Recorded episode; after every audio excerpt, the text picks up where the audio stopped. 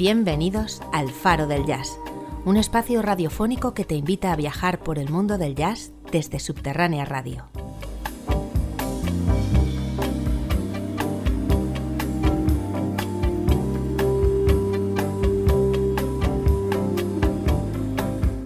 Te acercamos a una de las músicas más fascinantes de la historia. En los siguientes minutos vamos a poner un potente foco de luz sobre lo mejor de esta música. Y lo más importante, vamos a intentar que te diviertas escuchándola.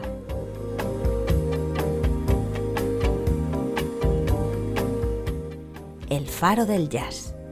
Comenzamos el programa de hoy.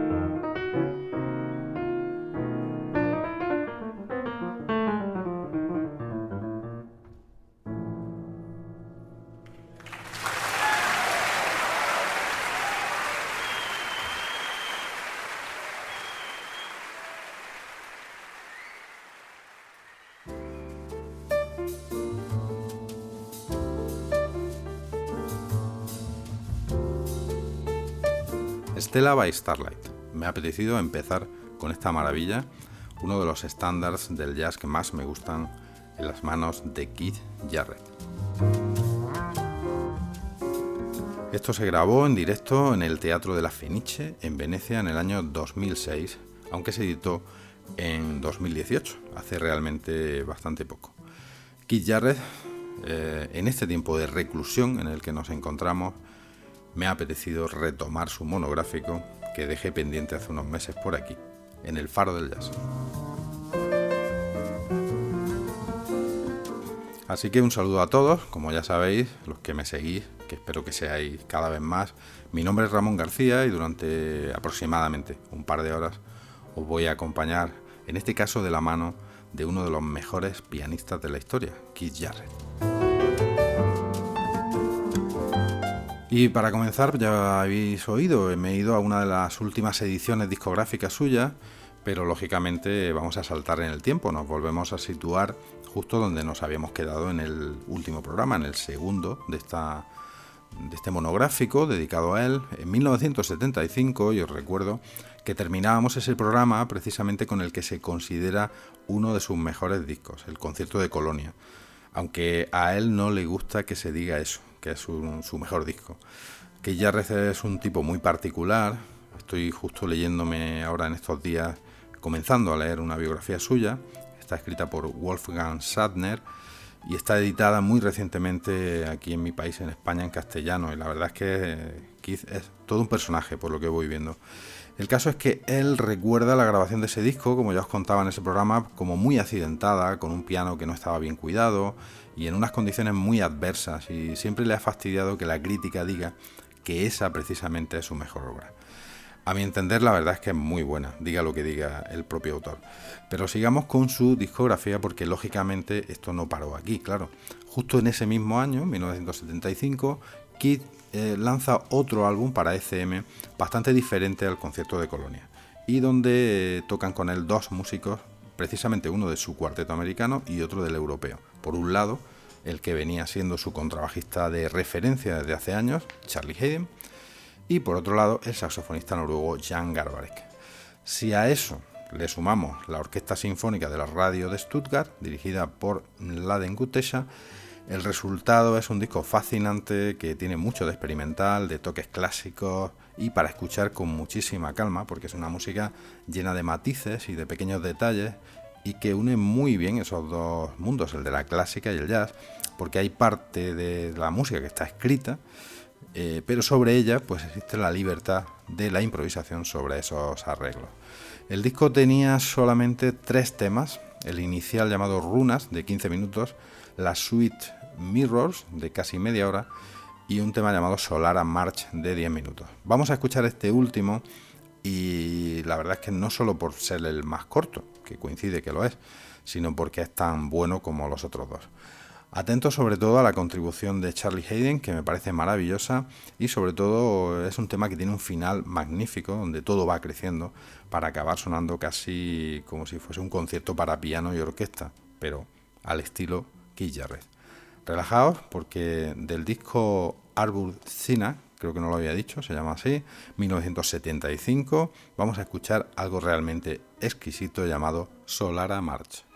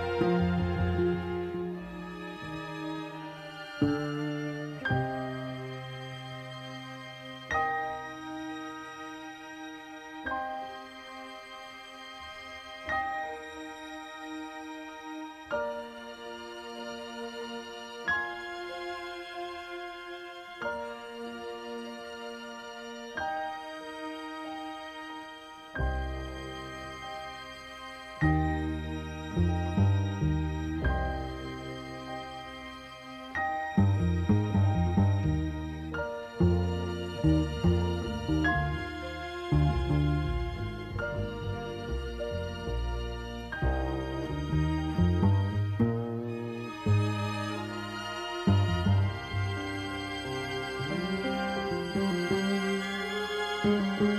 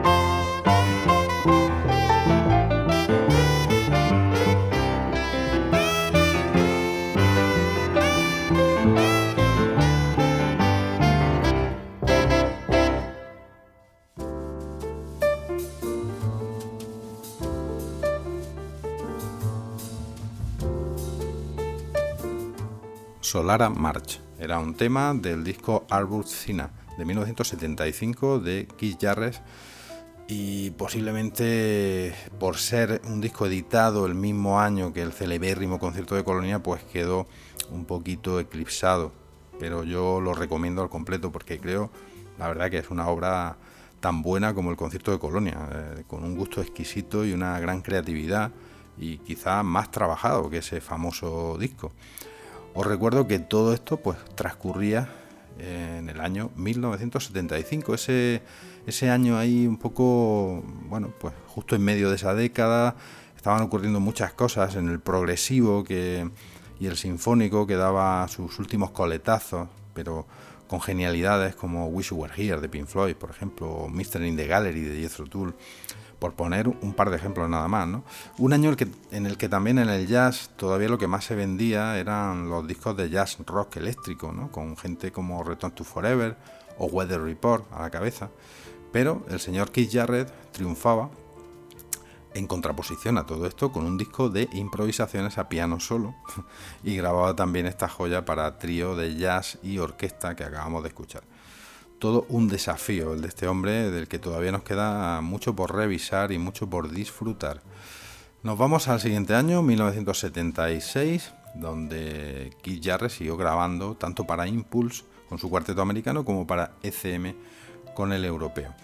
Y hay un disco llamado The Survivor Suite, que es otra maravilla, pero que me voy a saltar porque solo lleva un par de temas muy largos eh, y claro, no es cosa de, de poner temas de media hora en este programa, pero bueno, tenía que mencionarlo.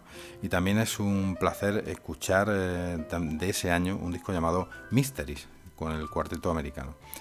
De esta época también hace una grabación que se llama Hymn Spheres, eh, himnos de las esferas o algo así. Un disco con Keith al órgano de tubos, tocando un órgano, concretamente el órgano de la abadía benedictina de Ottebeuren en Alemania. No voy a poner tampoco ningún tema porque además de que son también muy largos, pues es que tienen muy poco de jazz. Pero es una música improvisada y si os interesa la música experimental, pues ahí está. Es muy sorprendente lo que Jarrett es capaz de sacar de, ese órgano de tubo. Supuestamente el disco se grabó sin, sin regrabaciones posteriores, improvisando y grabando el sonido puro del órgano en la iglesia.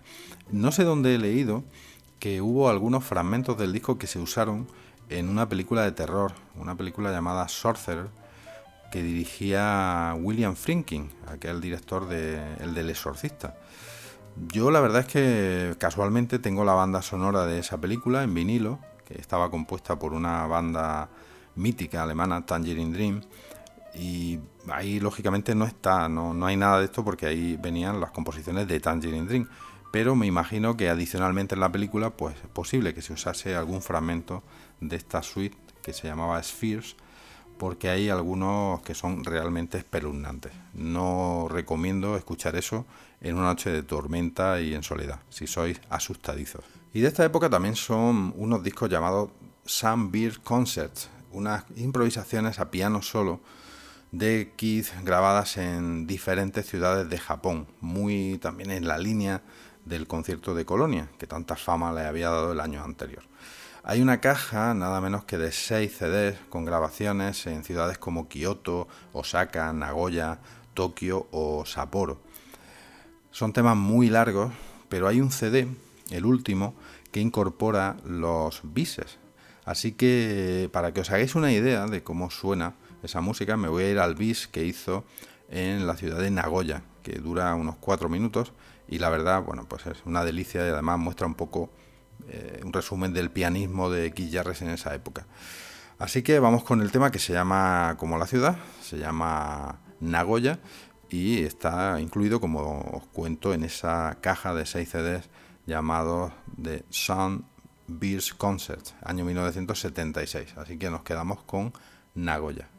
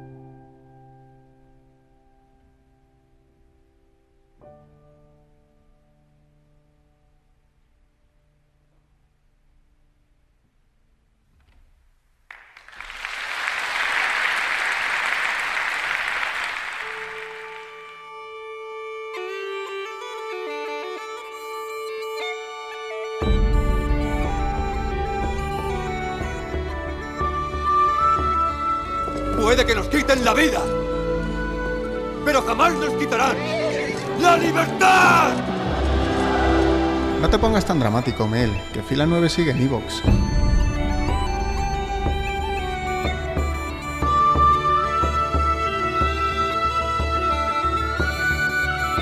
Escucha en Subterránea Radio Fila 9 Podcast. El programa dedicado al cine y las series.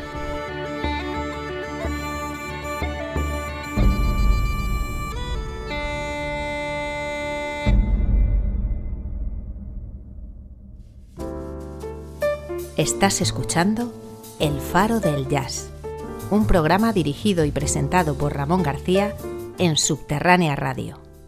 Nagoya, un tema de, esa caja de 6 CDs, los Sound Beers Concerts de 1976 y ahí estaba Keith Jarrett. llegamos al 77 con un disco bastante curioso llamado Via Blue, nuevamente grabado para Impulse con su cuarteto americano. Es decir, ahí siguen Paul Motion, Dewey Redman y Charlie Hayden y este será ya uno de los últimos discos de este cuarteto. Y, la verdad es que no sé si por este motivo, porque Jarre tenía ya en la cabeza otros proyectos y otros compañeros de viaje, pues en este disco y en el siguiente, que se llamó Bob B, animó a sus compañeros de, de banda a componer temas. Así que en este disco en concreto fue Paul Motion, el batería, quien aportó la mayoría de las composiciones salvo una compuesta por el propio Jarrett y otra por su esposa de entonces, por Margot. Vamos a escuchar un tema de este disco para ir despidiéndonos de este fabuloso cuarteto americano, aunque os aviso que llegarán formaciones tan buenas como esta. Así que del disco Via Blue vamos a escuchar el tema que abría la segunda cara del entonces vinilo, una composición de Paul Motion, una estupenda balada llamada Trieste.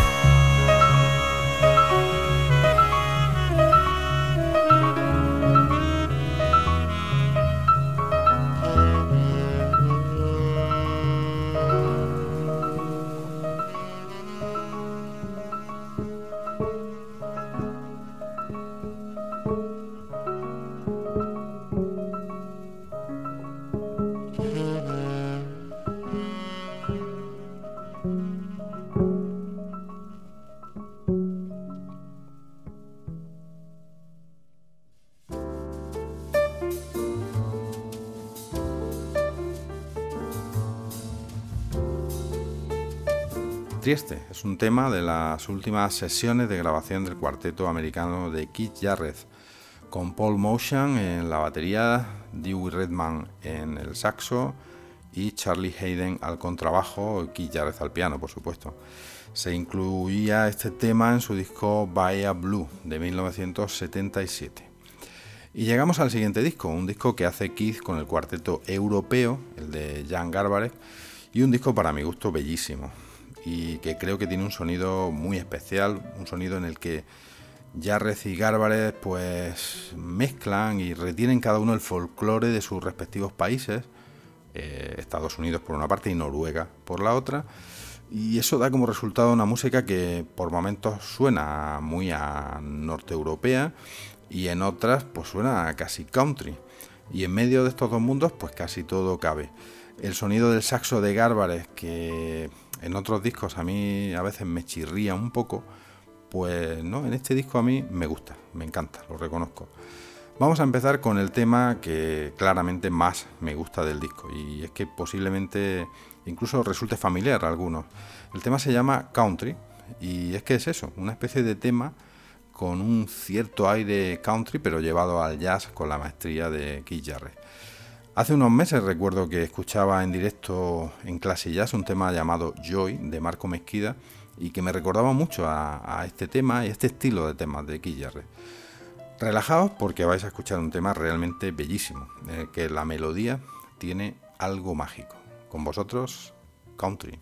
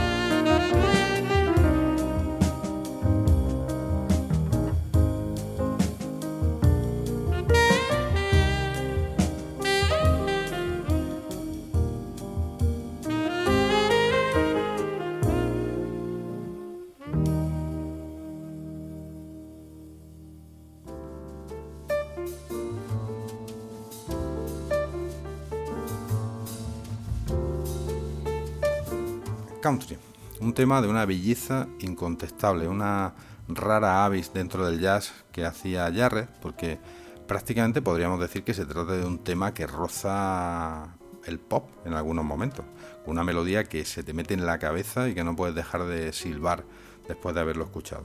A mí desde luego me pasa, no sé a vosotros. A partir de este momento, Keith ya se centra en este cuarteto europeo y de hecho, a partir de aquí, ya también solo grabará para el sello ECM, que es también europeo, es eh, un sello alemán. Vamos a escuchar otro tema más de esta maravilla de disco llamado My Song, no sé si lo había dicho antes, el disco se llama así, My Song, mi canción. Y nos vamos a otro de los temas que está entre mis favoritos, el que cierra el disco. Es un tema que llega tras un tema llamado Mandala, que es prácticamente frillas, pero este, que es el que cierra, se llama The Journey Home y son 10 minutos nuevamente de pura belleza, alcanzando también unos momentos de lirismo que a mí me dejan totalmente desarmado. Empieza con una larga intro preciosa, con bastante protagonismo del saxo de Gárbares, para llegar después a una parte ya más alegre, con un acompañamiento casi latín y con un cierto aire pop nuevamente, con una melodía muy pegadiza y que da paso luego a los inspiradísimos solos de Keith Así que antes de seguir avanzando en la carrera de Keith Jarrett, nos vamos a despedir de este disco, este My Song, del que estoy pensando a lo mejor hacer algún especial dedicado al disco al completo en mi programa Taberna de Jazz, ¿por qué no? Pero bueno, por ahora os dejo con este maravilloso The Journey Home.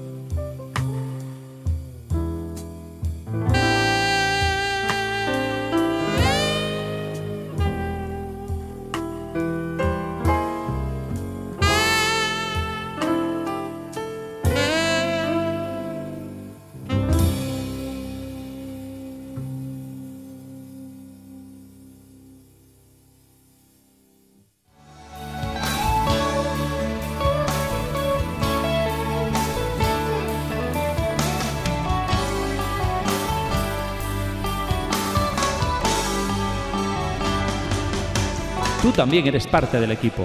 Visítanos en www.subterránea.eu y envíanos tus ideas y sugerencias.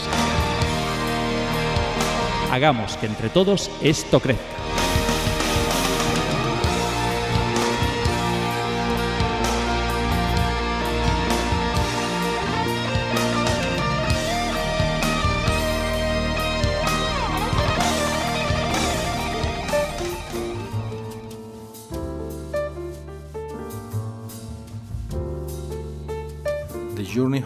Keith Jarrett al piano, Jan Garbarek al saxo, Pale Danielson al contrabajo y John Christensen en la batería. En este tema que cerraba uno de los discos más recordados del Keith Jarrett de los 70, este My Song del año 1978, con su cuarteto europeo. Y tras grabar este magnífico disco y como Keith ya había decidido disolver el cuarteto americano, pues se centra un poco en este cuarteto europeo, lanzándose a tocar en directo con ellos, con sus colegas de, del norte de Europa. Y esto, lógicamente, da lugar a varias grabaciones, de las que en su día ECM, pues la que primero lanzó, curiosamente, es la que peor sonido tiene. Un disco que es bastante famoso, se llama Nude Ants, se grabó en el mítico Village Vanguard de Nueva York y bueno, después de ese se han editado otros discos con conciertos de, esa gira, en concreto de cuando pasó por Japón, con esa misma formación. Hay un par de discos, Sleepers y Personal Mountains. Y está claro que el sonido de esos discos es mucho mejor. Pero esta grabación en el Vilas, pues quizá tiene más fuerza, eso sí es verdad. Posiblemente por el hecho de estar actuando en un lugar pequeño. El Vilas yo creo que tiene un aforo de unas 120 personas en lugar de esa gran sala de conciertos de 2.000 personas que eran las salas japonesas por las que iba pasando. El caso es que aunque al propio Jan Garbarek, que en alguna declaración que ha hecho decía que no le gustaba mucho su interpretación en este concierto, pues el disco ha quedado para la historia. Y yo tengo que reconocer que, que a mí me gusta, me encanta la fuerza que tiene y la inventiva que demuestran los cuatro músicos en esta actuación, celebrada concretamente en mayo de 1979 en ese famoso club de Nueva York. Si echamos la vista atrás, resulta que con este cuarteto en realidad Keith grabó un par de discos en estudio y luego ya estos directos, pero la verdad es que la influencia que ha tenido en el jazz, sobre todo a nivel de los músicos europeos, ha sido grandísima. Y creo que este directo, este Nude Ants, pues ha tenido mucho que ver en esa huella que dejaron. Como tras esto vamos a pasar a otra ya de las épocas de Jarrett, posiblemente más conocida por muchos, pues nos vamos a despedir bien de este cuarteto escuchando algo, para empezar, de este fantástico directo, este Nude Ants. Así que merece la pena que nos vayamos a uno de los temas más intensos del disco, el inicial llamado Chant of the Soil, con ese maravilloso ritmo funk en las manos de John Christensen y la impresionante interpretación de Keith al piano, que ya además, yo fijaos que nos va a dar muchas pistas sobre su siguiente paso, ese trío con el que finalmente conquistó el mundo del jazz en la década que acababa de comenzar. Pero bueno, no me adelanto, todavía estamos con su cuarteto europeo, así que nos vamos a este tema llamado Chant of the Soul.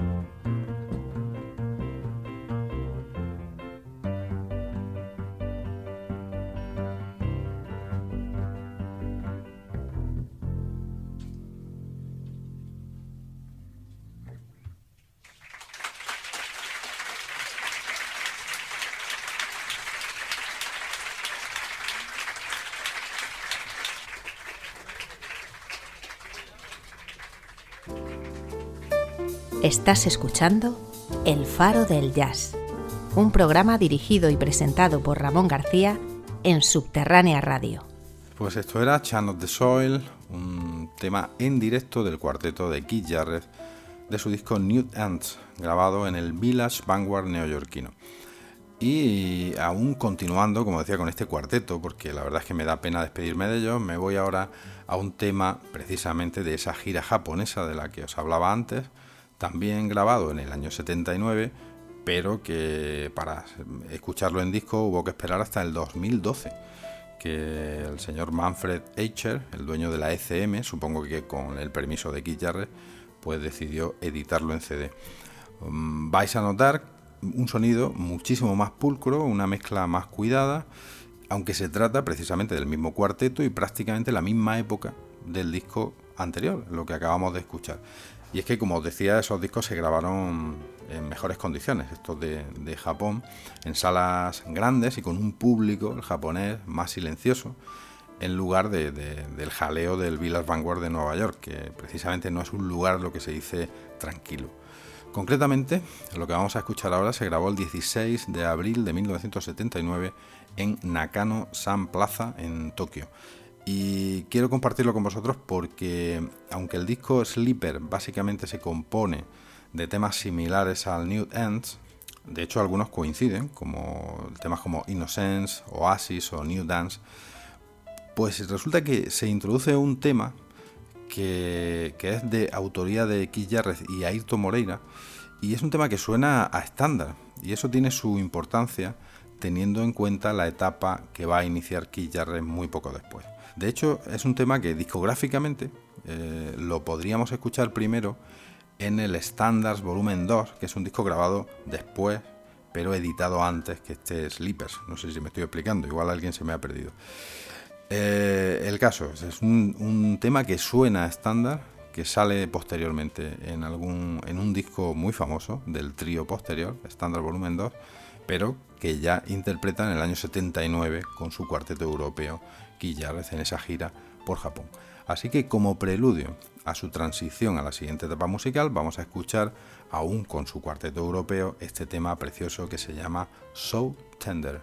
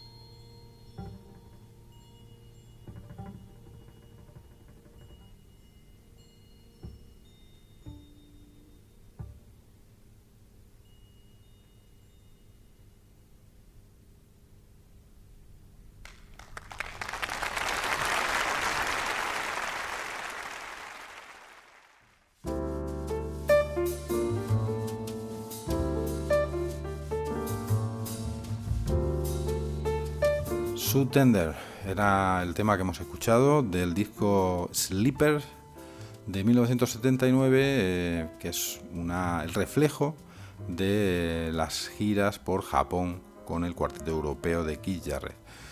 Al iniciar la década de los 80, pues Keith también se dedica a grabar algunos discos totalmente a contracorriente de lo que en el mundo de la música popular e incluso en el jazz estaba ocurriendo. De entrada graba un disco a piano solo, pero no de jazz, sino que se trata de las piezas de un compositor armenio de música clásica de inicios del siglo XX llamado George Gurdjieff y que son unas piezas que escribió junto a Thomas de Hartmann y que Keith Jarrett recopila en un disco que, que llama Shaker Hymns, himnos sagrados. Es un disco que recomiendo, pero que, bueno, al no ser música de jazz, como ha pasado con el que os comentaba antes de órgano, pues no voy a pinchar nada en este programa. Sí que diré que se trata de una música pues, bastante fascinante, inquietante y si no, pues hacedme caso, escuchar la pieza de inicio que se llama Reading of Sacred Books y entenderéis lo que digo. Pero bueno, en el año 81 eh, Keith edita otro disco a piano solo, llamado sencillamente Concerts, conciertos. Y en este sí que vuelve a las improvisaciones jazzísticas, un poco al estilo del concierto de Colonia. Por supuesto, tanto este como el anterior se los edita la ECM, ya comenté que a partir de estos años ya solo trabajaría con ellos, y el disco se cierra con un tema llamado Hairland, que es una especie de himno de una belleza excepcional. Así que, pues resulta que con este tema es con el que he decidido cerrar esta tercera parte de este extenso monográfico que estoy dedicando a Guy Jarres porque se lo merece. Y os dejo con un Jarrett en plenitud que estaba a punto de formar la que quizás sea su formación más importante, ahora ya visto desde la perspectiva histórica. Un trío con el que va a grabar algunos de los discos más interesantes de la historia del jazz, justo en una de las décadas, para mi gusto, más flojas de la historia de la música, que son los años 80 del pasado siglo. Pero eso llegará en el próximo programa del Faro del Jazz. En este terminamos con este tema, este Hairland de su disco Concerts de 1981. Relajaos porque es un tema de una gran belleza. Espero y deseo que todos mis oyentes estéis bien durante estas semanas de confinamiento obligado que estamos pasando en España. Si me escucháis en otros países, en Latinoamérica sobre todo, que imagino que por cuestión del idioma es donde más se puede escuchar el faro del jazz, pero bueno, también, por ejemplo, en Norteamérica, yo sé que hay gente que me escucha, como mi amigo Jaime, desde Washington, que saludo desde aquí, nos escucha siempre. Le mando un afectuoso saludo y a todos, la verdad, a todos un consejo. Si el virus ya ha llegado a vuestro país, a vuestra ciudad, cuidaos y tomad todas las precauciones, digan lo que digan vuestros gobernantes, que ya sabemos que hay algunos que tienen el cerebro en cierta parte de la anatomía un poco más baja. A ver si así podéis evitar llegar a la situación en la que estamos en Europa ahora mismo. Pero bueno, todo esto con la música espero que pase mejor y más rápido. Así que, pues yo insisto, como siempre, que el jazz os acompañe hasta el próximo programa y os dejo con el genio de Kate Jarrett y su tema Hairland. Hasta el próximo programa del Faro del Jazz.